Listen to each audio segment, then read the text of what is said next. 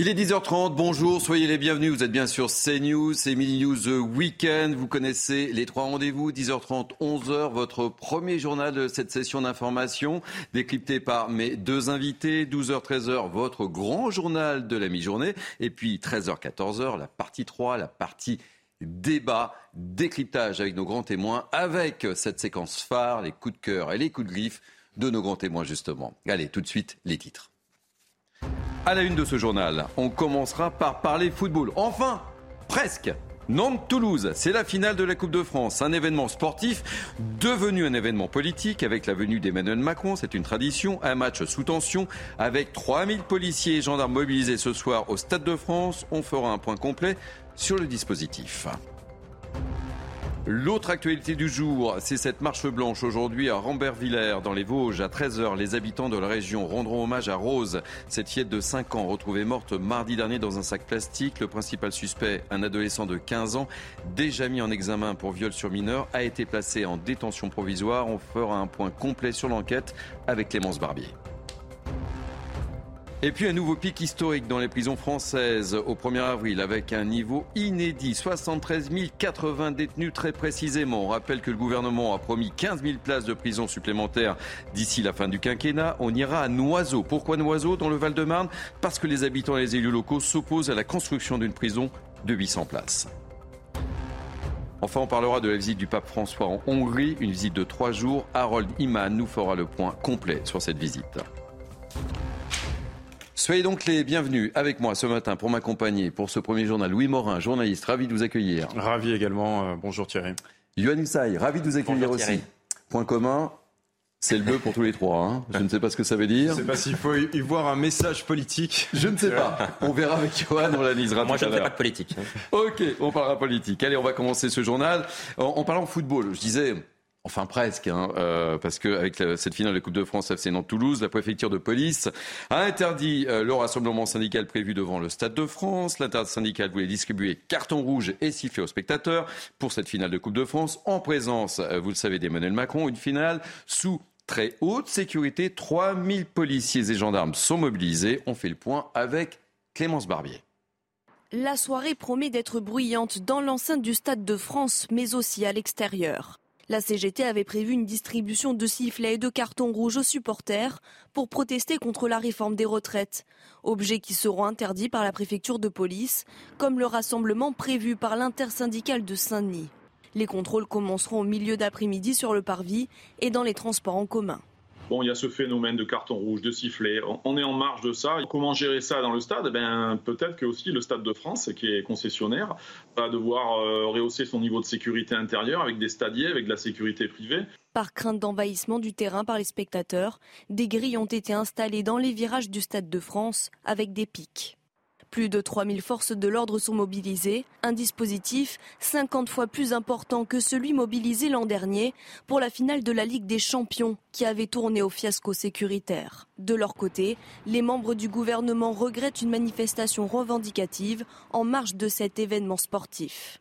La Coupe de France de football, moi je pense que c'est un bel événement euh, festif, familial, bon enfant. Il ne faut pas le politiser euh, à l'excès. Les huées, les protestations et même les casseroles, elles peuvent avoir leur place à l'extérieur du stade, mais pas à l'intérieur. Dans son arrêté, le préfet de police rappelle que tout type d'instrument de musique est interdit par le règlement intérieur de la Fédération française de football lorsque des rencontres sont organisées par cette fédération. Bon, Johan, si un jour on m'avait dit que j'allais vous interroger sur le football, enfin bon, on va pas tout à fait parler de football, c'est très sérieux. On va parler d'Emmanuel Macron. Donc, il y va, ça c'est sûr. Question, est-ce qu'il va descendre sur la pelouse? Parce que c'est la tradition, le président de la République euh, se fait présenter les joueurs par l'entraîneur ou par le capitaine. Ça, est-ce qu'il va y aller? Et puis le trophée, ça, on est sûr, le trophée se remettra dans les tribunes. Qu'est-ce que vous pouvez nous dire Le protocole a changé en raison précisément de, des instructions données par, par, la CGT. Donc le trophée sera remis dans la tribune présidentielle, qui dans le Stade de France est très facile à, à sécuriser. Elle est prévue pour ça d'ailleurs. Il y a une véritable interrogation en revanche sur le début du match. Il est de tradition que le président de la République, avant le coup d'envoi, descende sur la pelouse pour saluer les joueurs des deux équipes. Là, est-ce qu'il ira au début ou non. Il y a un vrai problème, une vraie question concernant la sécurité. Les services de renseignement pointent du doigt le fait que la pelouse pourrait être envahie au moment où le président de la République s'apprêterait à y descendre, même si les mesures de sécurité sont renforcées. Mais il y a une véritable interrogation. Il n'est pas du tout certain qu'il y descende. Ce serait la première fois depuis très bah longtemps que le chef de l'État ne va pas sur la pelouse. Hein. C'est la tradition. Et vous, euh, vous mettez un petit ticket sur quoi? Il descend ou il descend pas? Moi, je pense qu'il n'ira pas parce que pour des questions de sécurité, ça semble extrêmement difficile. On verra. Je pense que lui aura envie d'y aller, mais que ses services de sécurité vont tenter de l'en dissuader. Moi, je pense qu'il a envie d'y aller. Euh... Question de sécurité, mais question euh, d'image aussi, hein, euh, Thierry, évidemment, pour le président de la République. Quoi qu'il fasse, il est dans une situation compliquée, Emmanuel Macron, parce que quoi qu'il fasse, il est euh, perdant. Évidemment, euh, s'il renonce euh, à, y aller, eh bien, on va dire que c'est un président qui fuit. Et puis, s'il y va, c'est la certitude d'avoir des huées mm. avec, eh bien, des, pour le moment, des contraintes qui ont été prises, des contraintes en termes de sécurité, l'interdiction des cartons rouges, par exemple. Effectivement, ça, ça paraît une mesure peut-être un petit peu extrême, un petit peu exagérée. après l'interdiction des dispositifs sonores portatifs, mm. l'interdiction ah, oui, des cette expression est visuels portatifs dorénavant on se demande bien en quoi est-ce qu'un carton rouge peut euh, atteindre la sécurité du, chef de l'État. Évidemment, euh, et aujourd'hui, eh bien, il y a une question d'image tout autant euh, qu'une question de, sécurité pour Emmanuel Macron. Alors celui qui a une maxi-paxi pression, c'est quand même Laurent Nunez. Il ne faut pas qu'il dérapage ce soir. c'est le préfet de police de Paris et s'est exprimé ce matin. Écoutez-le. C'est un match à risque. C'est un match à risque, hein, le match Nantes.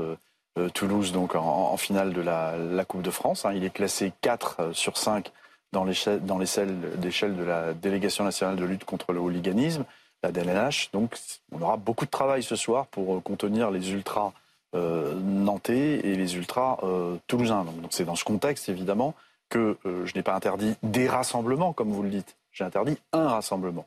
Un rassemblement. On a reçu une déclaration à la préfecture de, de Seine-Saint-Denis d'un certain nombre d'unions départementales, locales, euh, syndicales, la CGT, FO, Solidaire, qui déclarent effectivement euh, un rassemblement pour distribuer des tracts, mais dont on sait en lisant euh, les médias et en écoutant ce qu'on vient d'entendre qu'il s'agira de distribuer des, tracts et surtout des, des sifflets. Johan, je le disais, maxi pression sur les épaules de Laurent Nunez. Pas de dérapage ce soir, mais ça ne va pas être simple. Oui, à l'évidence, il a la pression, le préfet de police de Paris. Celui qui l'a encore plus sans doute, c'est Gérald Darmanin, le ministre de l'Intérieur. Le dernier grand événement au Stade de France, c'était mm. la finale de la Ligue des Champions. Fiasco absolu. Ah D'ailleurs, on en parle encore et on ne se souvient que de ça. Donc, si à nouveau cet événement se passe mal, là, il y a 1000 policiers supplémentaires par rapport à la finale de la Ligue des Champions. Des drones qui sont autorisés à survoler le Stade de France parce que la loi l'autorise désormais. Donc, un dispositif qui est bien plus important que lors de la finale de, de la Ligue des Champions. Ça sera encore plus difficile à gérer, si je peux me permettre, parce parce qu'il y a d'abord l'arrivée, les flux, les 80 000 personnes qui viennent au stade, et puis les manifestants qui, malgré l'interdiction, vont quand même chercher à se rassembler. Donc effectivement, le défi, il est d'ampleur. Il y a le président de la République qui se déplace. Donc en termes d'image, évidemment, c'est euh, énorme. Oui. Oui, avec euh, effectivement cette manifestation euh, également de la CGT qui a été interdite hein, aux abords du, du, Stade de France. Aujourd'hui, effectivement, eh bien, Gérald Darmanin joue gros. Alors justement, vous parlez de la, la CGT, la transition euh, est facile avec cette question. Est-ce que la CGT va trop loin C'est la question que je vous pose. Depuis plusieurs semaines, le syndicat organise, vous le savez, des coupures d'électricité sauvages. Hier, ces coupures ont touché plusieurs communes de la région parisienne, dans le Val-de-Marne, l'Essonne ou les Hauts-de-Seine. C'est un message adressé à nos élus de la République qui soutiennent la réforme des retraites, explique la CGT Énergie, qui revendique une quinzaine de sites. Parmi elles, la mairie de Sceaux. Écoutez, euh, Philippe Laurent, il était l'invité de la matinale. Philippe Laurent, c'est le maire UDI de Sceaux. Euh, me cibler, enfin en tout cas cibler ma commune, c'est déjà pas extraordinaire. Ça, c'est la première chose. Et puis surtout, la deuxième chose, c'est pas moi qui suis ciblé en réalité, ce sont mes habitants et aussi et surtout peut-être mes agents mes agents du service public communal qui ont été euh, donc empêchés de travailler euh, pendant euh, à peu près deux heures, puisque la coupure a eu lieu à 4h30 et l'électricité a été rétablie vers 10h30. Donc entre 8h30, heure d'ouverture, et 10h30, ça a été compliqué pour mes agents. Ils ont perdu du temps, ça leur a fait un travail supplémentaire. Et donc je trouve que c'est pas du tout opportun de la part de la CGT d'avoir mené ces actions envers, envers des mairies qui, je le rappelle, sont des services publics communaux. Bon, Johan, on espère qu'il n'y aura pas de coupure d'électricité ce soir au Stade de France. Ça, s'est produit euh, au cours du match euh, Agen-Nevers. C'était quand? C'était euh, hier ou avant-hier, hein, c'est ça, avant-hier. Hein. on espère il n'y aura pas de coupure au Stade de France parce qu'ils auront tout prévu. Hein. Il y a des générateurs électriques qui hmm. sont là effectivement pour prendre le relais en cas de coupure de, la CGT. Ce n'était pas le cas effectivement à Agen, qui est un stade beaucoup plus petit. Mais hmm. ce que fait la CGT non seulement la CGT va trop loin, mais ce qu'elle fait est complètement illégal. Hmm. Et ce qui m'inquiète, c'est de voir qu'une partie de la classe politique soutient ces actions euh, illégales et la CGT n'assume même pas ces, ces, méthodes d'action. Quand euh, la première, euh, la patronne de la CGT dit non, non, nous n'avons rien à voir là-dedans, ça n'est pas nous, etc. Si, ils, sont, ils font des actions illégales, il faut qu'ils les assument et à la classe politique de se positionner vis-à-vis de ces actions. Alors, on évoquait là le match Agen-Nevers. Bon, c'est dommage pour les spectateurs qui sont plongés dans le noir, mais ils ont également effectué des, coupures dans, une clinique dans, dans l'Hérault. Et ça, c'est quand même beaucoup plus grave. Euh, oui, tout à fait. Il y a une plainte qui a été euh, déposée. L'enquête euh, est en cours. Et effectivement, sur les déclarations de Sophie Binet, la nouvelle secrétaire générale de, la CGT, elle a d'abord nié être à, l'origine des coupures d'électricité dans l'Hérault sur cette clinique, en, déclarant que lorsqu'il y avait une action qui a été faite par la CGT, il l'a revendiqué systématiquement. Et puis, retournement de situation, quelques heures plus tard, c'était le secrétaire départemental de la CGT qui, lui, eh bien, a indiqué être à l'origine de cette action. Donc on voit bien aujourd'hui que la CGT est dans une position pour le moins compliqué parce que euh, au-delà, eh bien évidemment, euh, des conséquences judiciaires, il y a les conséquences en termes d'image. On, voit bien que eh bien la population n'est pas forcément euh, du côté de la CGT concernant les coupures d'électricité.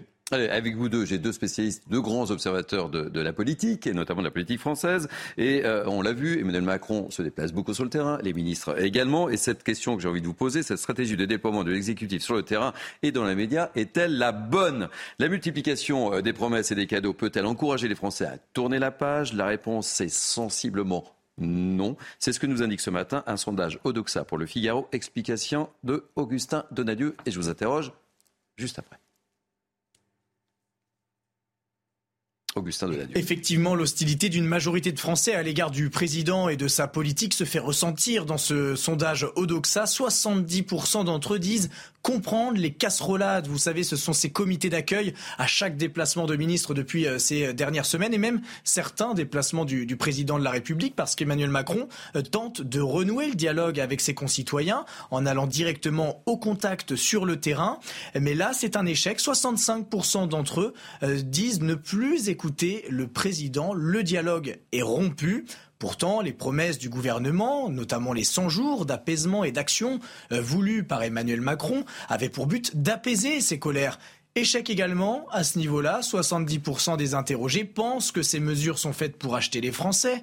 72% pensent que ça n'est pas le bon moment. 76% n'y croient tout bonnement pas. Que va-t-il se passer dans les prochains jours, les prochaines semaines? Eh bien, 60% des Français souhaitent que la mobilisation se poursuive après le 1er mai, date à laquelle 650 000 Français sont attendus dans les rues euh, partout sur le territoire pour battre le pavé contre la réforme des retraites. J'adore ces mots que l'on découvre. Hein. Casserolade. Casserolade. Ça sonne sud-ouest. Ça sonne un peu sud-ouest. Alors, plus sérieusement, 70%, nous dit Augustin, 70% des Français disent comprendre ces casserolades.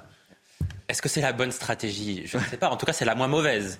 Et il faut aller sur le terrain. Et, il n'y en a pas beaucoup d'autres. Alors que cette stratégie ne porte pas ses fruits immédiatement, c'est normal parce que c'est une stratégie qui est construite pour porter ses, ses, fruits sur le long terme précisément.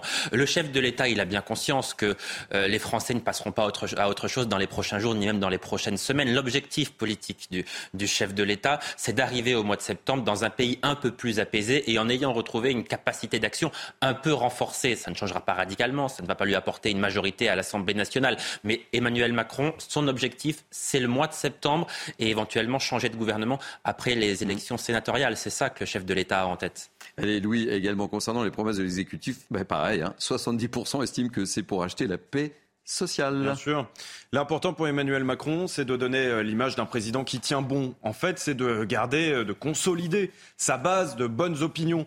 Euh, aujourd'hui, Emmanuel Macron, il est, selon les sondages, à 27, 28% de, bonnes opinions. Il est pas très loin de son plus bas niveau historique qu'il avait atteint pendant la crise des Gilets jaunes, 26% à l'époque. Et donc Emmanuel Macron, il conserve aujourd'hui sa base, sa base de ceux qui ont voté pour lui au, premier tour. Et l'important, c'est qu'il continue à le conserver parce que s'il perd cette base-là, eh bien, il aura tout perdu. Johan, on peut le dire, on est en pleine crise politique, là, totale.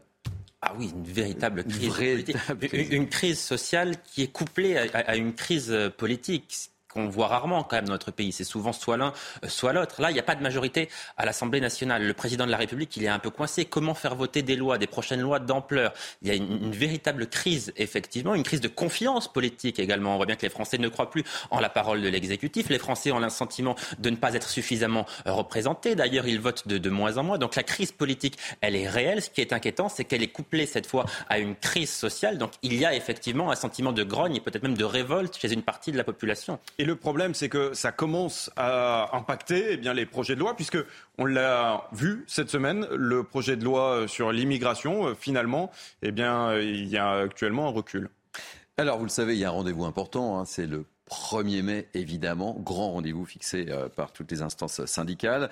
Euh, on attend jusqu'à 650 000 personnes attendues dans les rues du pays et je vous gâte hein, tous les deux, je vous propose d'écouter Jean-Luc Mélenchon. On a un peu le sentiment, on a un peu le sentiment qu'il excite les choses et qu'il souffle sur les braises. On l'écoute et je vous demande. Ça, ne lui ressemble pas. Non, je dis ça, je dis rien. On l'écoute et on commente après si vous voulez bien. Vous êtes d'accord?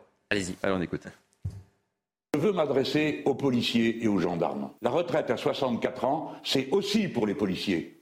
Par conséquent, la lutte contre la retraite à 64 ans, ça les concerne aussi. Et ils sont employés à persécuter de toutes les manières possibles des gens qui ne font que manifester, policiers et gendarmes. Si vous croyez que le pouvoir qui vous caresse la tête vous protégera, vous vous trompez. Votre intérêt, c'est d'entrer dans la lutte. Votre intérêt, c'est d'être présent le 1er mai, c'est de faire grève, et c'est de refuser d'accomplir les brutalités absurdes et cruelles que parfois on vous demande de faire contre la déontologie de votre métier.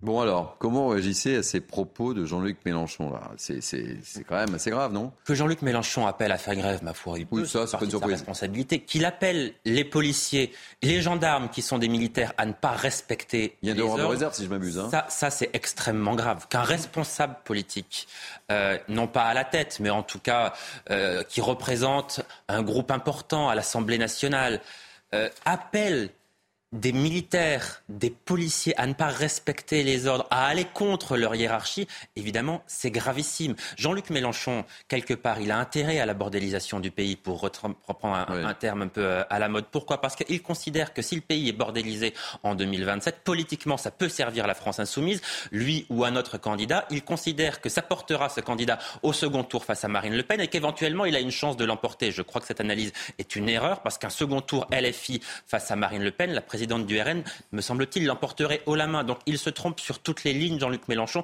ça fait un petit moment qu'il se trompe déjà en réalité. Jean-Luc Mélenchon qui va tenter de séduire les policiers et les militaires. On aura tout vu, euh, parce que souvenez-vous, il n'y a pas plus tard qu'il y a encore un an, Jean-Luc Mélenchon euh, déclaré la police tue. Hein, ça avait mm. euh, fait couler beaucoup d'encre à, l'époque. Et aujourd'hui, eh bien, Jean-Luc Mélenchon s'adresse euh, solennellement dans une vidéo YouTube euh, aux, policiers et aux militaires pour leur demander de se joindre aux, manifestations. Il faut dire que Jean-Luc Mélenchon, dans cet euh, électorat que sont les, les, forces armées, il a encore une belle marge de progression. En 2022, il avait rassemblé 4% chez les policiers et chez les militaires contre 22% en population générale. Allez, l'autre actualité euh, du jour, je vous le disais dans les titres, c'est cette marche blanche aujourd'hui à Rambervillers dans les Vosges. À 13h, les habitants de la région rendront hommage à Rose. Nous serons d'ailleurs sur place. Cette fille de, de 5 ans retrouvée morte mardi dernier dans un sac plastique. Le principal suspect, un adolescent de 15 ans, déjà mis en examen pour viol sur mineur, a été placé en détention provisoire. On fait le point sur l'enquête avec Clémence Barbier. Des fleurs pour soutenir la famille de Rose. Cet après-midi, c'est tout un village qui marchera en l'honneur de la fillette de 5 ans, retrouvée morte dans un sac plastique mardi dernier. C'est malheureux de perdre un enfant dans des circonstances comme ça. 5 hein. ans, imaginez, elle avait toute la vie, elle avait tout. Quelques heures après la découverte de la mort de sa fille, la mère de Rose bouleversée remet en question l'analyse des enquêteurs sur l'état psychologique du suspect âgé de 15 ans et connu de la justice.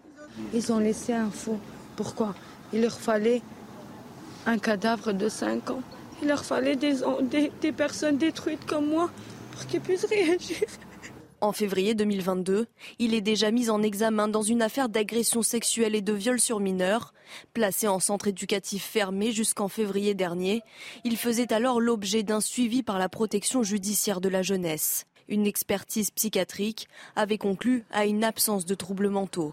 J'ai jamais vu euh, le seul gamin avoir un geste déplacé sur mes enfants. Je veux dire, ils étaient, ils partageaient le moment ensemble à jouer au ballon, à faire du vélo. mais apparemment, c'est vrai qu'à l'extérieur, il était vraiment déplacé, déplacé.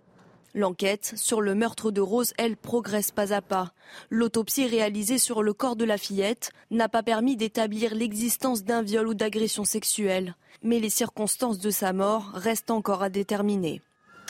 Les prisons françaises n'ont jamais été aussi pleines. Un nouveau pic historique a été atteint. Plus de 73 000 détenus. Troisième mois de hausse consécutive qui fait grimper le taux d'occupation des prisons à 120% Alors on le rappelle, le gouvernement a promis 15 euh, 000 places de prison supplémentaires d'ici la fin du quinquennat. Mais c'est rarement, oui, c'est rarement facile de faire accepter la construction d'un établissement par les riverains. Regardez ce reportage à Noiseau dans le Val-de-Marne. C'est un reportage de Jules Bedeau et de Geoffroy Defebvre.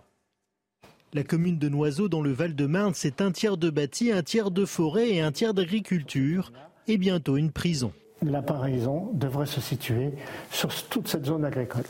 Une prison de 800 places que les habitants et les élus locaux ne veulent pas. Mais pour garantir l'aboutissement de ce projet, l'État pourrait utiliser un PIG, un projet d'intérêt général. C'est un 49.3 de l'urbanisme. On ne pourra rien faire, on ne pourra pas s'opposer. Dans le village, des banderoles non à la prison sont bien visibles et les arguments de la population ne manquent pas. Insécurité pour mes enfants, la, pollution sonore et puis le, bloc béton au milieu de la forêt. C'est national euh, qui a beaucoup de circulation, ça c'est déjà bloqué le matin, ça va l'être encore plus. Je vois pas pourquoi ils vont encore euh, construire sur des terres agricoles. Ces terres agricoles, les voici. 17 hectares que le fils de l'agriculteur actuel souhaite cultiver. À proximité, une forêt protégée où la biodiversité serait menacée. Ah ben elle va perturber à la fois le cadre de vie de l'agriculture, des animaux, de l'oiseau. Il y a d'autres solutions qui avaient été proposées par des agriculteurs sur des terrains pas loin, mais qui n'étaient pas cultivés. La future prison créerait 500 emplois, un argument qui ne convainc pas la commune, qui se battra jusqu'au bout. Alors, notre ami Harold Iman, spécialiste des questions internationales, nous a rejoint. Soyez le bienvenu, Harold. C'est toujours un plaisir de, vous accueillir dans le cadre de Mini News Weekend. Euh, le pape François, je le disais, est arrivé en Hongrie hier pour une visite de trois jours. Il a appelé à retrouver l'âme européenne face à l'infantilisme belliqueux. Qu'est-ce que ça veut dire tout ça, mon cher Harold? Alors, sa venue est un grand événement national pour euh, la Hongrie et le Premier ministre Viktor Orban, qui lui-même est protestant, petit détail, met en avant les valeurs chrétiennes euh, politiquement et la lutte contre la théorie du genre, ce qui est raccord avec la doctrine du Vatican. Mais il y a une différence. Le pape, dans son grand discours d'hier, a de nouveau critiqué la politique migratoire restrictive de ce même Premier ministre Orban, exception faite des Ukrainiens qui sont accueillis en grand nombre dans ce pays. Alors sur la guerre, on y revient, le pape a déploré les nationalismes. Il est donc essentiel de retrouver l'âme européenne a-t-il insisté. Si le pape condamne l'agression de l'Ukraine martyrisée, le Saint-Siège maintient un contact avec Moscou. Ça, ça devient intéressant car il y a un résultat, les échanges de prisonniers russes et ukrainiens. Orban aussi a maintenu un contact avec la Russie de Vladimir Poutine. Donc, pour le pape, la Hongrie est diplomatiquement différente du reste de l'Europe et il compte s'en servir dans un esprit d'Europe. Merci beaucoup, Harold. Alors, on termine ce journal par une page météo. L'Espagne a enregistré ce jeudi un record absolu de température pour un mois d'avril. plus de 38 degrés, 38,8 degrés très précisément à Cordoue, au sud du pays, du jamais vu. Alors, est-ce que cette canicule va toucher la France? Réponse de notre spécialiste, Karine Durand. Et oui, il n'a jamais fait aussi chaud en avril en Europe, avec notamment la température record enregistrée pour un mois d'avril en Espagne, 38 degrés 8 à Cordoue, mais également des valeurs très élevées à Grenade, Séville ou encore à Mora, au Portugal, des valeurs qui sont 16 à 18 degrés au-dessus euh, des normales de saison. De la chaleur aussi extrême au Maghreb, avec la température record aussi de 41 degrés 3 à Marrakech, un record pour un mois d'avril en France. C'est vrai qu'en général, lorsqu'il fait chaud au Maghreb et en Espagne, cette chaleur a tendance à remonter sur notre pays. On a eu quand même de la chaleur assez marquée au cours de ce vendredi, des valeurs euh, supérieures aux moyennes de plus de 10 degrés, avec notamment 31 euh, dans les Landes, 28 à Pau, 28 euh, à Montauban. Mais une fois n'est pas de coutume, cette chaleur extrême ne va pas remonter sur l'ensemble du pays. Elle va régresser même, surtout sur le Maghreb. Il va continuer à faire chaud en Espagne, mais moins quand même ces prochains jours. Et je vous rassure, aucune canicule à prévoir en France ces prochains jours. Les températures vont même un petit peu baisser en raison des orages. Voilà, on est rassuré, aucune canicule. Il faisait chaud hier. Hein il a fait chaud à Paris notamment. Un peu plus de 20 degrés. Hein ah oui, oui, absolument. On n'aura pas besoin d'aller en Bretagne, cher Thierry. Oh, attention, vous savez, en Bretagne, il fait, plus, il fait beau plusieurs fois par jour. plusieurs fois par jour, oui. Plusieurs fois par jour. Hein ne critiquez pas Breton, ils sont nombreux à nous regarder. Et on les salue. Allez, fin de ce journal. Euh, merci de l'avoir suivi. Merci surtout euh, pour cette fidélité à ce rendez-vous. Ça nous fait très plaisir. Euh, je vous retrouve tout à l'heure, Louis. À tout à l'heure. 12h Midi. Johan Avec plaisir. Vous serez au rendez-vous? Absolument. Bon, alors je compte sur vous. on se retrouve tout à l'heure à 12h pour la partie 2 et la partie 3 de Midi 12 Weekend. Tout de suite, c'est l'ami Émeric Pourbet avec les belles figures de l'histoire. À tout à l'heure.